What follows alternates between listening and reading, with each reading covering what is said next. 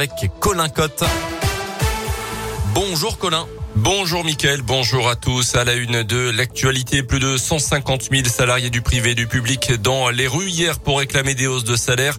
Chiffre donné par les syndicats, ils étaient 89 000 selon le ministère de l'Intérieur, dont 8 800 à Paris, quelques centaines à Bourg-en-Bresse et à Mâcon. Une prochaine manif est déjà prévue mardi prochain. La CGT dénonce des méthodes de management inappropriées dans un supermarché d'Ambérieux en budget. Une action était d'ailleurs menée hier devant l'enseigne d'après le progrès. D'alerte a été lancé par un délégué syndical, notamment concernant la situation d'une salariée qui euh, dénonce le comportement d'une cadre du magasin. La direction a promis l'ouverture d'une enquête.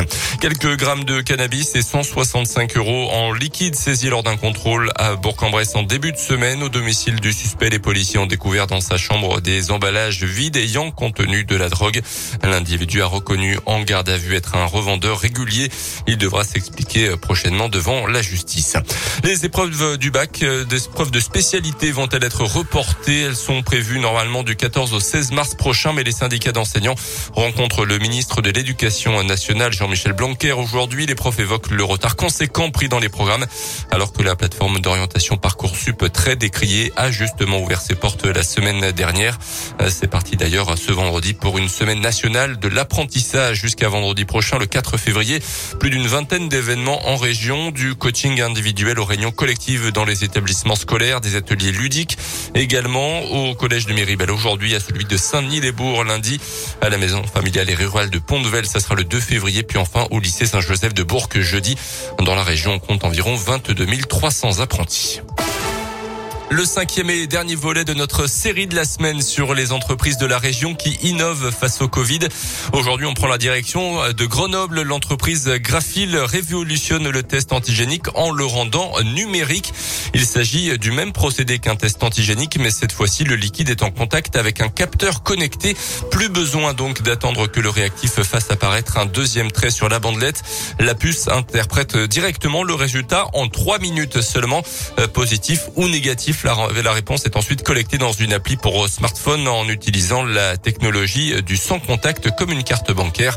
Les détails avec Vincent Bouchia, le PDG de Graphil. La numérisation d'une bandelette de test automatique fait gagner du temps à deux niveaux. D'une part, à la réaction de reconnaissance biochimique et d'autre part, en permettant d'éviter la prise de données manuelles, telle qu'elle est faite aujourd'hui en pharmacie, par exemple, pour la génération du QR code puisque le résultat va être euh, réalisé rapidement et de manière automatique et générer un objet comme un, jeton. Ce jeton permettra de passer rapidement euh, un portique d'accès, par exemple, pour une salle d'embarquement. Tout ça pourra être fait avec euh, l'objet numérique réalisé par le test.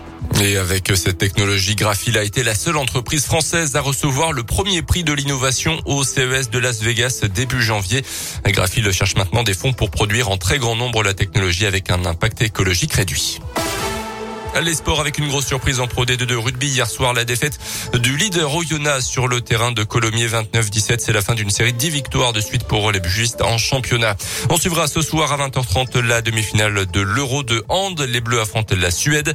L'autre demi opposera le Danemark à l'Espagne. Et puis du tennis à l'Open d'Australie avec les demi-finales. Là aussi, Rafael Nadal joue contre l'Italien Berrettini en ce moment pour une place en finale. L'Espagnol qui mène 2-7 à 1 pour l'instant. Merci beaucoup Colin Cotte. On va continuer de parler de sport dans un instant seulement.